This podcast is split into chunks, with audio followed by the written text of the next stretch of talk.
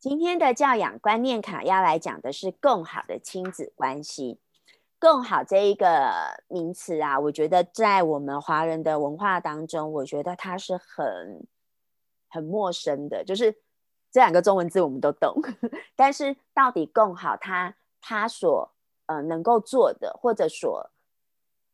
带领我们去看到的那一片风景或那个境界到底是什么？我觉得在我们。呃，既有的文化当中，它是它是很少出现的。我觉得在我们的文化里面呢，在亲子关系当中，很多时候，嗯，没有共好，只有我为你好。就是我你自己回想一下，从小到大，我觉得爸爸我们应该耳熟能详的一句话，就是爸爸妈妈对我们说：“你要怎么样怎么样，你要知道。”我要你这样做，是我为你好啊！如果你不听我的这样子，你要想一下，你未来长大以后会有怎么样怎么样怎么样？那难道你要去面对那些挫折吗？你要去被人家说吗？所以，我为你好，是我们比较 熟悉的文化。然后，我觉得也会很自然而然的复制，就是有时候在我们自己呃教养孩子的过程当中，我们是子女的时候，也许会觉得这个“我为你好”听起来很刺耳。但当我们身为父母的时候，真的会不知不觉的，其实就去复制了上一代的这样子的，因为那那个真的是一个整体文化的氛围，我们就会很容易的觉得，我我这么做，其实真的是为你好啊，我希望你更好。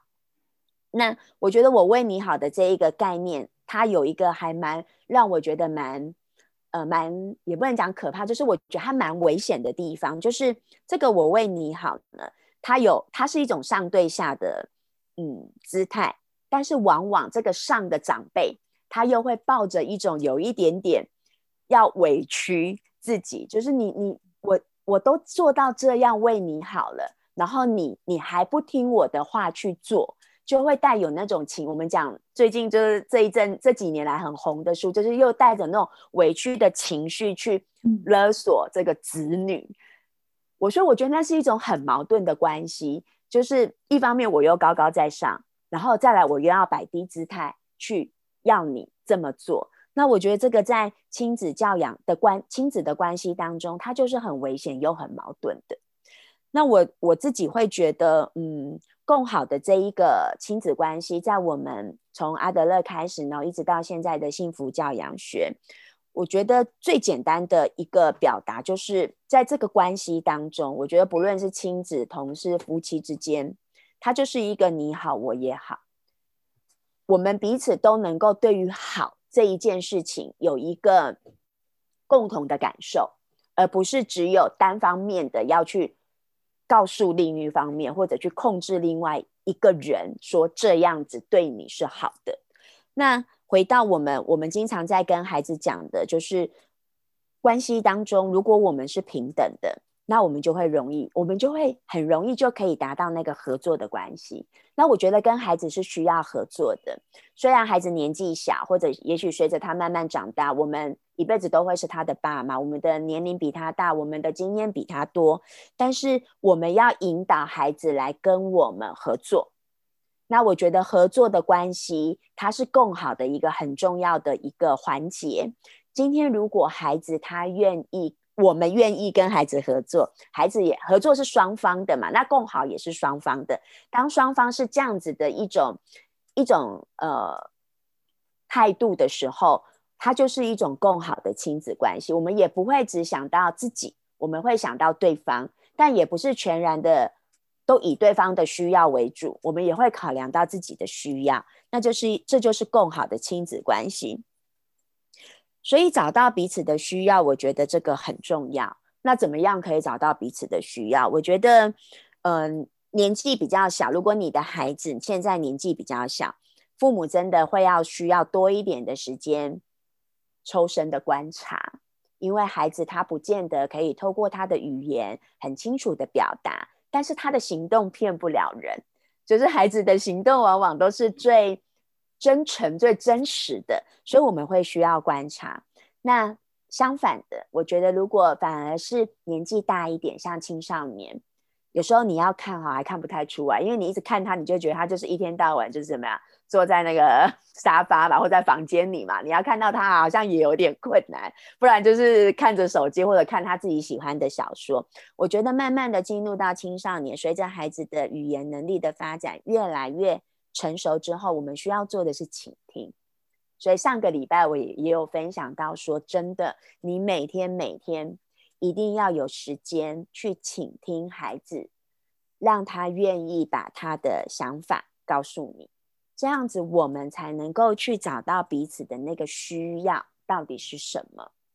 那我们也才会有机会跟孩子。当我们倾听了孩子之后，孩子他也练习了倾听父母。一个没有被倾听过的孩子，你很难要他去倾听别人。这就是一个很。从我们身上，孩子会学到的就是一个身教的过程。所以，当孩子有被足够的同理、被足够的倾听之后，他会来听一听大人的需要是什么的。很多时候，孩子的学习会比我们快。嗯，我自己觉得在教养的路上，会让我很很坚持下去，就是因为我感受到孩子心目中的那一个真善美，就是当我。有时候我真的觉得他是一个好棒，你要说投资哈，我觉得我我付出了五分，往往很多时候孩子会回给我七分八分，然后就会让我很有力量，就是即使会遇到挫折，即使我可能打回原形，但是我都会想到孩子心回馈给我的那个真善美，我就会愿意呃持续的去坚持下去。所以在彼此了解彼此的需要之后，我们就能够比较容易的去。创创造这一个更好的亲子关系。那另外，我也觉得，在一个家庭当中，我觉得，嗯，现在的爸爸妈妈都很忙。那孩子，我觉得很多时候，他们的如果是在一般的学校上课，其实也很忙碌啊。然后或者有很多的课，嗯，这个呃课后的活动，或者课后的兴趣课程等等之类的。但我觉得，一个家庭要有一些共同的目标。这个也是我觉得，在我们一起迈向更好的亲子关系当中，我们需要去创造的。身为父母的我们，这个共同的目标啊，我自己的经验当中，它可能会分为有形的跟无形的。那有形的共同目标，其实很简单的来讲，我记得有一有一阵子在呃，我们家两个孩子小学的时候，我们其实会刻意的去挑战一些我们都没做过的事情，可能我也觉得很害怕。他也觉得很害怕，或者他也没有经验，但是在那个过程当中，我们一起合作，然后一起彼此鼓励。像我记得潜水这一件事情，就是我们家还蛮刻意的去刻意的去做安排，然后他有一点点的挑战，但是他是安全的。然后我们四个人的立足点差不多平等，我觉得这个还蛮重要的，因为很多时候啊，我们对孩子来讲就是那个高高在上的巨人，就是。我们好多事情都很会，那当然青少年阶段可能不太一样了。就是如果呃小学之前，在孩子的心目中，我们就是很多东西都很厉害啊，他好像永远只能当一个小的跟班的。那我觉得他在亲子的关系上面，孩子也比较难感受到那个平等。但如果我们去找一些我们的立足点是差不多的，然后我们共同的一起去面对那些挑战，我觉得会更有伙伴的感觉。然后孩子也会觉得他跟我们之间的关系会比较平等，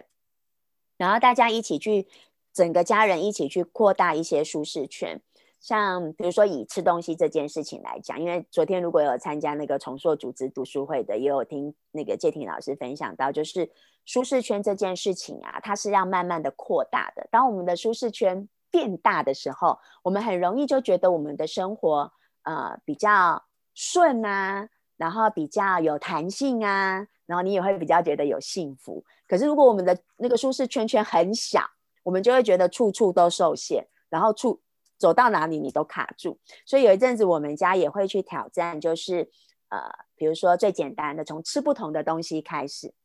那这个吃不同的东西，它就是一种挑战跟尝试，没有说我们一定要爱上这个东西，可是我们给予彼此勇气去做那个尝试。然后我就会觉得，这就是在家庭的共同目标当中一些有形的，呃，我们曾经做过的例子。再来，我觉得会有一些无形的共同目标。我觉得它就比较像是价值观。到底我们要传递怎么样的价值观给孩子？我们也会需要去确认孩子有没有跟我们在这个同样的方向上面，所以他就会需要很多的时间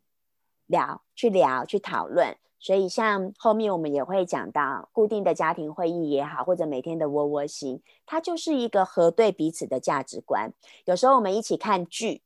一起，我们一起去看舞台剧、音乐剧，一起看电影，一起看社会新闻，它都是可以跟孩子去确认我们的价值观到底是不是在一个同样的方向上面，是不是符合我们这个身为父母的我们，我们期待带给孩子的孩子是不是也感受到了，然后是不是也往这个方向在发展？再来就是一个家庭的氛围。如果有机会，你可以问问孩子，孩子啊。你希望我们家有怎样的氛围呀？哎，你会发现哦，也许我们想的跟孩子 想的不太一样。我觉得这就是一个很有趣的地方。然后我们可以透过彼此的分享去思考，那我们怎么样去共创这样的氛围？透过哪些的行动，然后哪些的这种呃怎么样的方法，我们可以去创造我们彼此都喜欢的家庭氛围。很多时候，大人会落入父母会落入我想要的氛围。我就记得以前，我就会觉得窗明几净，有没有？这个地板呢，要那个很干净，不要有一根头发都不行。然后那个吃饭一定要在大餐桌上，不要看电视。然后灯光柔美，然后彼此用有爱的眼神看着对方。这是我我想要的氛围，但不是小孩想要的。因为妈妈为了达到这个氛围，小孩快苦死了，然后老公快要爆炸了，所以最后谁什么氛围都没有满足到，就是自己有没有幻想一番，就这样子。所以我觉得那个是可以共同去讨论的。好，那接下来请美玲老师跟大家分享一下。好的，很有感受。那嗯。在学龄前，其实呃，可能亲子团的那个专业啊，我们后面的名字就是下个礼拜的那张自立的孩子性格与更好的亲子关系。我觉得在学龄前，它是一个相辅相成的，因为在学龄前，他们呃孩子虽然很小，但是他会有很多的他想要我我可以我可以我能这个自立的这个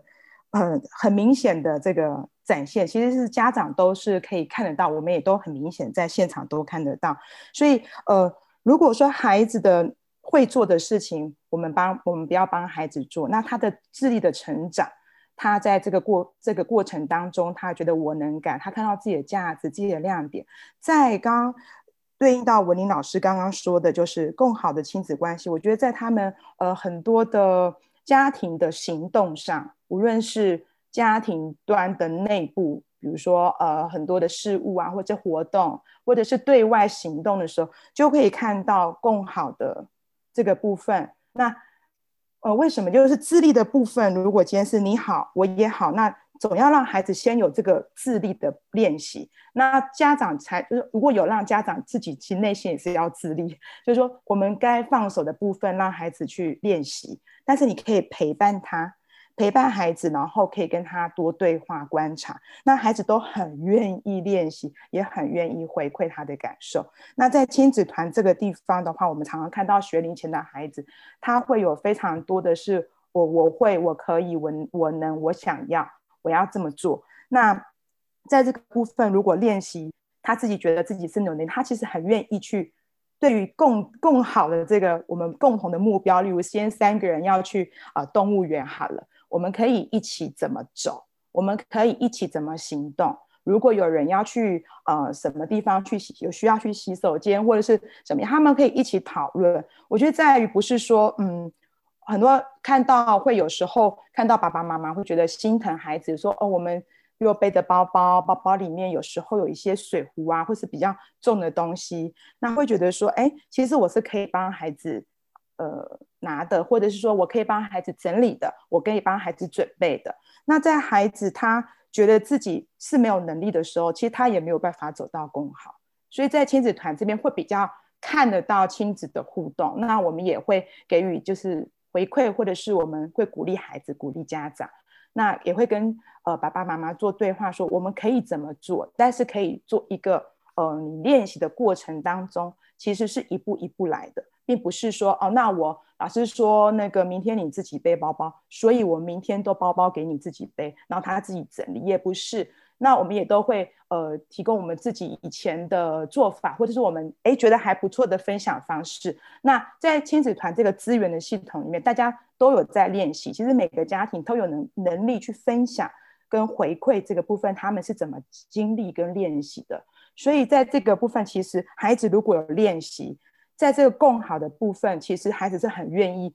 刚刚那个提到合作的部分，这个合作我觉得我是看到的很明显。孩子会愿意合作，他也觉得他自己有能力，他有参与，他可以讨论。然后在这个平等